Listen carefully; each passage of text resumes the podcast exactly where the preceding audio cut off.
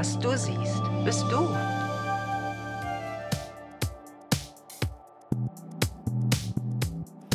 Herzlich willkommen zum Lonko Podcast. Und diesmal sitzt hier eine Mama bei mir, aber eine Mama, eine ganz besondere Mama, nämlich Silke. Kannst du dich mal vorstellen, was machst du? Ja, hallo, ich bin Silke und tatsächlich eine Mama, sowohl eine Bauchmama von meiner Tochter Julia, die ist aber schon 22 Jahre alt, wohnt auch nicht mehr bei mir.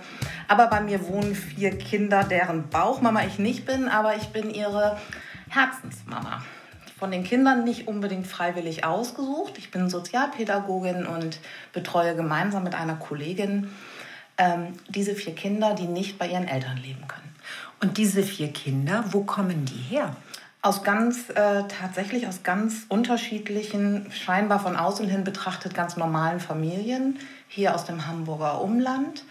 Ähm, ich habe zwei Jungen, die sind sieben und zwölf Jahre alt und zwei Mädchen, die sind fünf und sieben Jahre alt.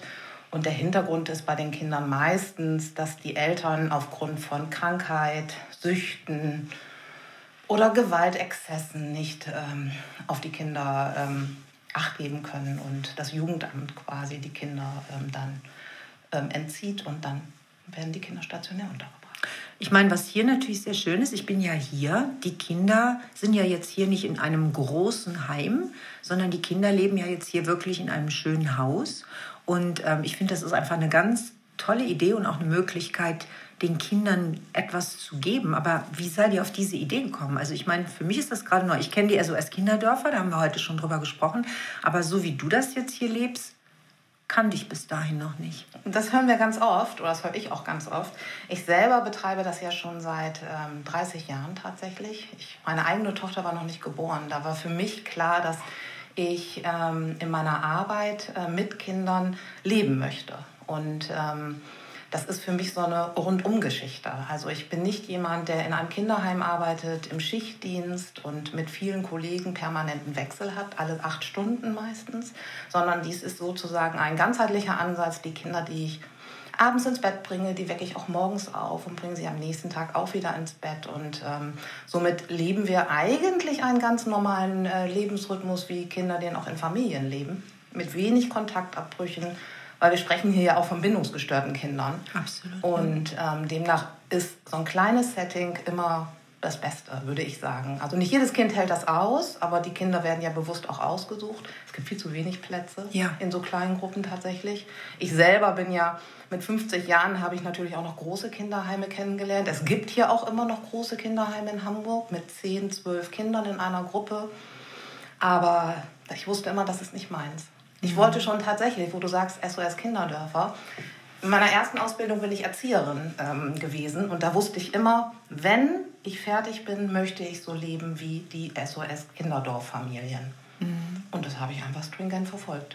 Und das ist auch das, also ich habe, äh, ihr, ihr, schlaft ja auch hier, ne? aber ihr wechselt euch auch ab, glaube ich. Also kannst du da vielleicht nochmal mhm. zu sagen, also wie, wie ist das? Du bist dann sieben Tage, glaube ich, hier ne? für die Kinder, dann wechselt ihr? Genau, richtig. Also wir sind, ähm, wie Eltern quasi ja auch oft zu zweit sind, ähm, sind wir auch zu zweit. Allerdings sind wir halt ein Kollegenteam, meine Kollegin Christine.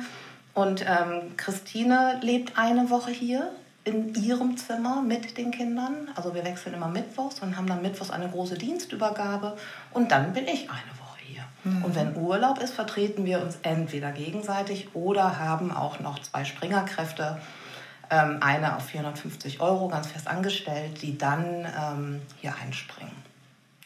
Und die Kinder kennen ihre Eltern? Ja, die Kinder kennen ihre Eltern und äh, haben ja auch, wir sind, wir selbstständig sind erst seit Mai diesen Jahres hier ähm, an diesem Standort.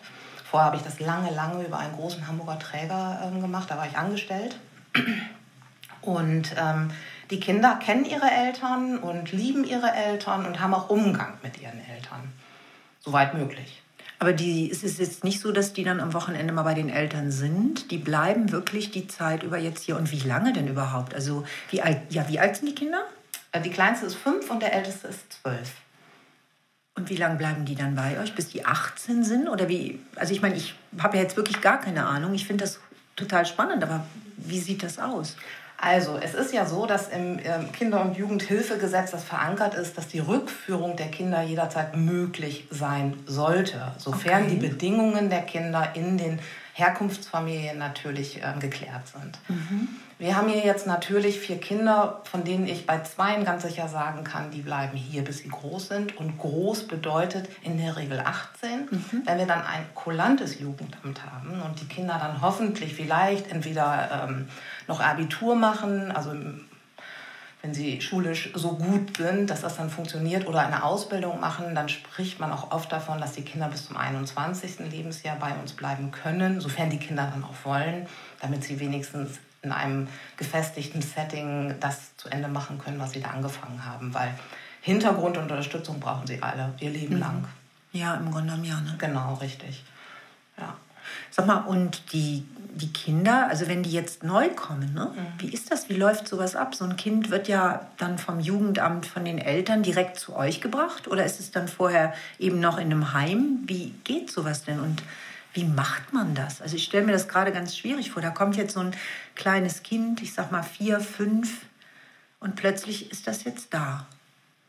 Genau, das ist äh, tatsächlich genau wie du sagst, es ist schwierig und es ist auch, ähm, es läuft auch ganz, ganz unterschiedlich ab. Also wenn ich jetzt auf meine 30 Jahre zurückblicke, muss ich sagen, ähm, den Idealfall hatte ich eigentlich nie. Mhm. Äh, in der Regel ist es so, dass ähm, wir über das Jugendamt ähm, eine Anfrage bekommen mit einer kurzen Vorstellung des Kindes und der Familie und dem Hintergrund und der Problemsituation. Und dann müssen wir natürlich überlegen, ist das vorstellbar bei uns? Wir müssen ja mit diesen Kindern auch leben. Das heißt, wir haben natürlich auch ähm, Kinder, die in diesem Familiensetting so gar nicht leben könnten und die vielleicht auch so multiproblembelastet sind, dass wir als Pädagogen das zu zweit gar nicht stemmen könnten. Mhm. Und ähm, wenn es dann so ist, dass ähm, dieses Kind für diese Gruppe hier in Frage kommt, dann findet im Idealfall vorher ein Kennenlernen statt. Mhm. Das heißt, das Kind kommt und schaut sich auch die Gruppe an. Das ist noch ein bisschen altersabhängig. Ein zweijähriges Kind kommt nicht vorher her und schaut sich die Gruppe an. Aber so also das heißt, selbst ein zweijähriges Kind würdet ihr aufnehmen, ja? Wir hatten auch schon Zweijährige. Jetzt in unserer Gruppe haben wir ein Aufnahmealter ab sechs normalerweise. Wenn das eine Geschwisterkonstellation ist, dann kriegt man immer Ausnahmegenehmigung, weil das kleine Mädchen war damals vier, als wir sie aufgenommen haben. Es wäre ja gut, dass man die Geschwister nicht trennt, oder? Im Idealfall ist das so, das stimmt. Aber auch das kommt vor. Also das ist immer ganz, kommt immer ganz auf das Jugendamt an. Und das kommt auf die Situation an. Wir haben Kinder, die sind von jetzt auf gleich mit der Polizei und dem Jugendamt rausgenommen und kommen hier an. Wir haben aber auch Kinder, da ist lange vorher eine Anbahnung gewesen, da war ein Probeschnuppern, da war eine Mitentscheidungsmöglichkeit. Und dann, äh, es gibt wirklich alles, also von bis. Der Idealfall ist, die Kinder können sich das vorher anschauen und wissen das. Und es ist ein begleiteter Übergang. Und auch die Eltern sind gewillt. Ja, ich habe großen Respekt vor dem, was du machst. Es sind natürlich tausend Fragen gerade in mir. Du siehst, mein Kopf raucht. Kannst du mir wahrscheinlich ansehen. Ähm, irgendwann ist es aber ja dann so, dann ist so ein Kind 18, die wachsen ja hier zusammen auf, die, die sind ja wie Geschwister irgendwann. Das heißt aber, dann ist ja auch klar, eins muss irgendwann gehen. Also sowas erlebt man ja dann auch. Ne? Ja, aber das ist ja wie in einer normalen Familie, sage ich mal, normal in Anführungsstrichen wie immer, ist das ja auch. Also ich das bin Neugeborene ja sozusagen und dann das Genau. Richtig, und dann der, der mhm. herausgewachsen ist. Und mhm. darum geht es eigentlich. Es geht hier um ein Wachsen und es geht um ein Begleiten. Und irgendwann will auch ein Kind vielleicht auch gar nicht mehr unter unserer Fuchtel stehen. Also mhm. ich bin mit 21 ausgezogen, ja. Und ähm, mein Bruder wohnt immer noch zu Hause. Also mhm. es gibt so eine Situation und in der Regel ist es auch so, dass es lange vorbereitet wird und die Kinder haben hier immer ihren Platz. Also ich habe tatsächlich, wenn man überlegt, ich mache das 30 Jahre, ich, ich habe also so ganz toll, wirklich. Ja. Eigentlich bin ich schon Pflegeoma. Ja. Ich hab, aber so siehst du nicht aus. nee, nee. Zumindest bemühe ich mich drum. aber ähm, ich habe ja Kinder, die ähm, ich also das ist jetzt letztendlich meine vierte Runde Kinder, die ich begleite. Das sind ja immer langfristig bis mittelfristig auch hier untergebracht, nicht nur für ein halbes Jahr. Ähm, nee, eben lange, ne? Das können ja wirklich Jahre sein, oder? Das ist auch bewusst so, ähm, so entschieden. Also wenn mhm. wir so ein enges Beziehungsgeflecht ähm, anstreben, dann ähm, ist es auch so, dass es nicht nur für ein Jahr ist, sondern mhm. eigentlich für langfristig. Und bei langfristig sprechen wir mindestens erstmal von drei, vier Jahren. Mhm. Und in der Regel ist es dann auch so. Ein fünfjähriges Kind, was hier vier Jahre gelebt hat, kann in der Regel gar nicht mehr zurückgeführt werden, nee. weil es gar keine Erinnerung mehr groß an die Familie nee, hat. weil ja auch in der Zeit wahrscheinlich wenig Kontakt oder fast gar kein Kontakt zu den Eltern besteht. Ne? Ja, also wir haben jetzt hier die Umgänge alle drei Wochen mit den Eltern. Das also heißt, schon. Und dann kommen die Eltern hier hin ja. oder fahrt ihr dahin? Nein, die Eltern kommen hierher. Die, mhm. Hier ist das Zuhause der Kinder und hier finden die Umgänge auch statt. Und sie kommen dann stundenweise tatsächlich. Und vielleicht ist es auch irgendwann so, dass wenn die Kinder ein bisschen älter sind und die Familien so weit ge gesetzt sind und auch ihre Mängel vielleicht in Angriff genommen haben. Wir haben ja auch Kinder aus verwahrlosten Familien, da ist gar kein Kinderzimmer vorhanden. Und wenn die dann umgezogen sind vielleicht und auch ein Kinderzimmer haben, dann können Kinder auch mal nach Hause über ein Wochenende. Weißt du, Silke, das ist ja genau das Thema. Ich habe ja mit dem Darius Natschmi von Kids for Kids auch einen Podcast gemacht und dann haben wir das eben angesprochen, dass ja doch viele Kinder hier an der Armutsgrenze sind in Hamburg, ja. was man immer überhaupt nicht denkt. Ne? Man sieht immer nur diese Stadt und ich habe, also es ist vor einem Jahr gewesen, habe ich schon mal aufmerksam darauf gemacht und ähm, ich finde gut, das jetzt noch mal wieder zu tun, denn ähm, es ist wirklich kaum bekannt. Und also man muss sagen, auch so eine Einrichtung wie ihr jetzt, ich finde schon wichtig, darüber, äh, da einfach mal drüber zu reden. Die Kinder würden aber nicht zur Adoption freigegeben, ne? Das auf gar keinen Fall. Nein, sie sind nicht zur Adoption freigegeben und sie sind auch keine Pflegekinder. Sie mhm. sind tatsächlich Kinder, die. Das ist nämlich der ähm, Unterschied, das ist noch mal, dass man das mal so deutlich auch, ne? Ja, ja, ganz genau. Also Adoptionskinder wären ja dann die Kinder, die ich als mein eigenes Kind ansehe. Mhm vom Herzen her sehe ich diese Kinder auch wie meine Kinder. Ja klar, das denke ich, wenn man genau. mit denen Tag und Nacht zusammen ist. Ne? Genau so ist es. Aber und auch keine, sie sind auch keine Pflegekinder. Das ist Eltern komischerweise ganz oft wichtig, dass wir, wir als Betreuer, die mit den Kindern leben, werden auch oft als Konkurrenz betrachtet. Ah, Aber wenn wir den Begriff Pflegemutter, also der Begriff mm. Mutter, ist für gerade für diese Eltern oft triggernd. Mm. Und wir sagen kann ich verstehen, klar, weißt du das? Ja, das kann ich auch verstehen. Also ne? Weil ich meine, nur weil ich äh, vielleicht selber Probleme habe oder weil ich, äh, ich weiß nicht, in Arm lebe, heißt ja überhaupt nicht, dass ich mein Kind nicht fühlen kann. Ne? Genau, das ist. Ähm, ich bin einfach vielleicht nicht fähig, so jetzt für dieses ja. Kind zu sorgen, aber das heißt noch lange nicht, dass ich es nicht fühlen kann. Ne? Genau, ja das sind manchmal wirklich traurige Schicksale, die dahinter sind. Und wir müssen einfach uns auch entscheiden, sind wir für das Kind oder sind wir auch für die Eltern da. Ich habe Eltern da, die hätte ich gerne mit aufgenommen, weil es auch noch junge Eltern sind. Ich habe eine 18-jährige Mutter gehabt. Tolle Idee eigentlich. Es gibt ja Mutter-Kind-Heime ne? oder auch Vater-Mutter-Kind-Heime. Also mhm. meistens sind es die Mütter, die mit den Kindern dann ähm, alleine sind. Aber ähm, da muss man sich entscheiden. Entweder macht man ein Mutter-Kind-Heim oder man macht quasi ähm, das, was wir hier machen. Das schimpft sich übrigens sozialpädagogische Lebensgemeinschaft, hat also auch eine Begrifflichkeit. Und ähm, ja, aber auf Unterstützung seid ihr, glaube ich, schon auch angewiesen. Ne? Ich war ja eben, ich bin ja einmal durch das Haus gegangen und ähm, es steht ein Trampolin draußen. Also es gibt schon Sachen, wenn man euch unterstützen will und jetzt äh, sagt, man möchte was tun, dann ist das möglich. Also es ist ja auch, wenn es, ich sag mal, es ist staatlich ja finanziert, aber es reicht eben auch für solche Geschichten oft nicht aus. Ne? Ja, das ist das, was du gerade sagst mit der Armutsgrenze. Also von den Zahlen her sind unsere Kinder gleichgestellt mit Sozialhilfeempfängern. Also es gibt auch nicht mehr Geld. Mm, wir kriegen selber ein Leistungsentgelt. Das ist, eine, ist ausgehandelt mit dem Landesjugendamt. Davon können wir das Haus hier bezahlen, wir können die Lebensmittel und Taschengelder und Bekleidungssachen und auch unsere Gehälter davon bezahlen. Es bleibt nicht wirklich viel über. Mhm. Das ist ja auch nicht so gedacht gewesen. Und natürlich kann man immer was Gutes tun. Man kann Zeit schenken, man kann... Zeit auch? Zeit auch. Also wenn ich jetzt... Ah, okay. Mhm. Also das heißt, ähm, es geht also... Natürlich ist es auch immer schön, wenn man irgendwie was spenden kann oder wenn man sagt, man, aber äh, Zeit schenken auch? Zeit schenken auch. Wie sieht das aus, wenn ich Zeit schenken will? ich mache mal ein Beispiel. Ich habe zum Beispiel, als wir hier ähm, im Mai diesen Jahres gestartet sind, ähm, hatte ich über Umwege eine Frau kennengelernt, die... Ähm, ja, mitgekriegt hat, was wir hier vorhaben, was wir hier machen. Und die war Feuer und Flamme. Und die hat sich zum Beispiel überlegt, ähm, sie möchte für zwei Kinder quasi ein Pate sein und ähm, hat mit den Kindern regelmäßigen Briefkontakt. Das ist schon mal Zeit. Sie telefonieren nicht miteinander, aber wenn Geburtstage sind oder irgendwelche Festivitäten sind, dann kriegen diese Kinder auch von ihr ein kleines Geschenk oder sie kommt dann vorbei Ach, oder liest ein Buch vor. Das sind sozusagen. Ähm, also auch sowas wie eine Leseoma? Ja, eine Leseoma. Also sowas wäre aber alles möglich. Also, ja. ähm, okay, hört ihr das? Äh, es geht also gar nicht äh, um Geld, also das ist auch immer ganz schön, aber ähm, wir sind ja hier tatsächlich im, im Lonku-Podcast, wo es immer wieder darum geht, zum Besten aller Wesen zu dienen und es geht um ein sehr kostbares Gut gerade, nämlich um Zeit. Tatsächlich, das ist das Kostbarste. Also der Zwölfjährige würde sich freuen, wenn sich irgendjemand mal findet, der mit ihm regelmäßig durch den Wald geht.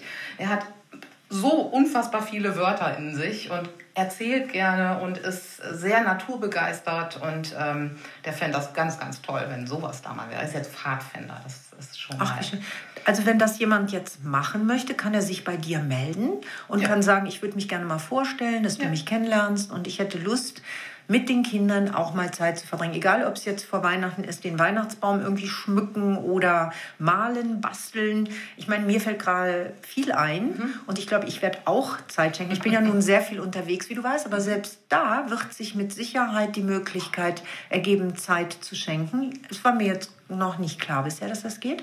Und also Spaziergänge, alles mögliche kann man machen. Schwimmen ja? gehen, also schwimmen gehen wäre was ganz Großartiges. Also alle, also drei der Kinder konnten noch nicht schwimmen. Wir haben jetzt einen Schwimmkurs gemacht.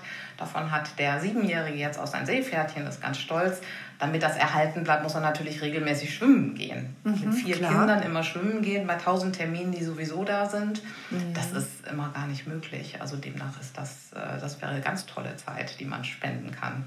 Das ist, äh, ist schon mal eine gute Sache. Ja. Und ähm, die Kinder sind, haben die alle, haben die Migrationshintergründe? Sind, sie aus, sind es alles deutsche Kinder? Was, ähm, was kannst du uns dazu sagen? Also also von den Kindern, die aktuell da sind, ähm, haben zwei Kinder Migrationshintergrund, sie kommen aus Pakistan mhm. und äh, zwei sind deutsche Kinder. Mhm. Ja.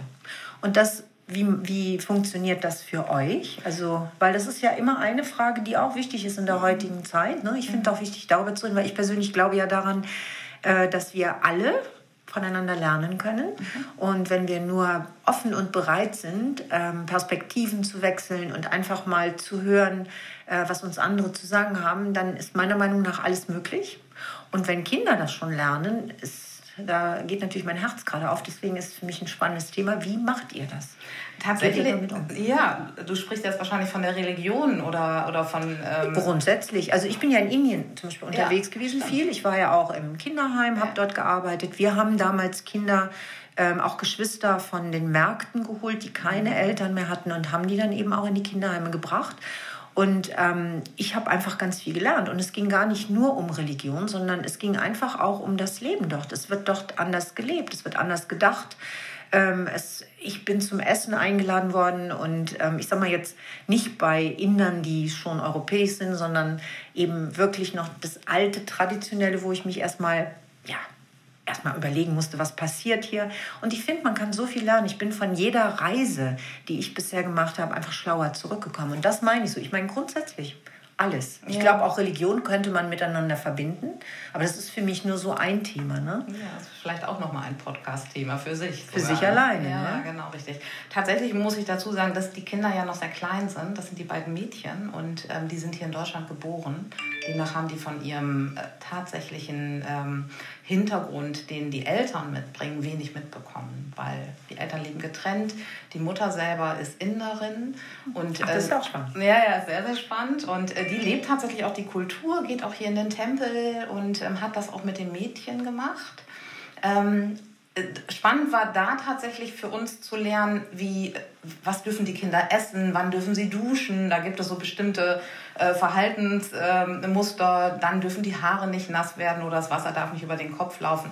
Das versuchen wir hier natürlich oder das integrieren wir hier. Mhm. Wir Damit die einfach offen. in ihrer Kultur bleiben genau. können oder in ihrem Denken auch. Das ist der Mutter halt auch wichtig. Ne? und die Mutter, das hat was mit Achtung und Respekt zu tun. Genau so ist es, ne? richtig. Und die Religionssorge ist tatsächlich auch bei der Mutter geblieben. Demnach sind wir da auch angehalten, das ähm, zu machen. Die Kinder ähm, werden von der Mutter religiös erzogen und auch mit den Werten, ähm, die für sie das die, die indische Kultur quasi beherbergt. Mhm. Und sofern wir das hier integrieren können, integrieren wir das natürlich. Und leider ist es aktuell noch nicht möglich, dass wir die Kinder mit ihr in den äh, Tempel lassen gehen können, aber wir arbeiten daran. Und das ist irgendwann dann das Ziel, dass die Mutter die Kinder hier abholt und mit ihnen wieder in den Tempel geht. Das ist echt schön, weil das ist ja auch so das, was ich in Indien erlebt habe. Also da kamen die Kinder tagsüber aus den Slums mhm. und sind aber abends auch wieder zurückgegangen. Ne? Also mhm. eben genau aus, aus diesem Grund, dass man sie nicht ganz rauszieht, sondern dass sie integriert werden. Ja, spannend ist jetzt tatsächlich das Weihnachtsfest, weil der Mutter ist Weihnachten nicht Stimmt. wichtig. Stimmt. Die Kinder gehen hier aber ähm, natürlich auch normal in den Kindergarten. Sie gehen hier tatsächlich auch ähm, in einen christlichen Kindergarten und machen da auch diese ganzen Feste mit. Und den Kindern ist Weihnachten natürlich wichtig. Sie leben mhm. in Deutschland, sie wachsen quasi in einer deutschen Familie jetzt auf. Und ähm, das haben wir der Mutter auch dann erklärt und das trägt sie dann auch. Mit. Das trägt sie mit, ne? Also genau. da ist dann der Respekt auch, ist auch auf der Seite dann da. Wie schön. Ja. Ne? Also eben diesen Perspektivwechsel, der dann mhm. letztendlich zur Fülle fühl, genau. führt, weil man einfach ganz viel dann mitbekommt. Ja. Sag mal, aber wenn jetzt, ich meine, du jetzt so, du hast ja auch noch ein Privatleben, ich frage das jetzt einfach mal. Und dann habe ich gerade eben so gedacht, ja, sieben Tage, sieben Nächte, wie vereinbart man das denn? Du bist, weil du bist ja auch selbst, äh, ich meine, du bist Partnerin, du hast ein Kind, äh, wie machst du das? Ich habe einen Hund, genau. Du hast einen Hund. Der Hund kommt immer mit hierher, heute ist er nicht heute da. Heute ist er nicht da, ich sehe ihn auch nicht. Der Hund ist immer mit, ähm, der Partner nicht. Äh, das ist eigentlich, also tatsächlich muss ich sagen, vielleicht ist das auch eine Typsache. Mhm. Ich war nie jemand, der ähm, dieses klassische Vater, Mutter, Kind, Haus, Baum und so weiter und so fort.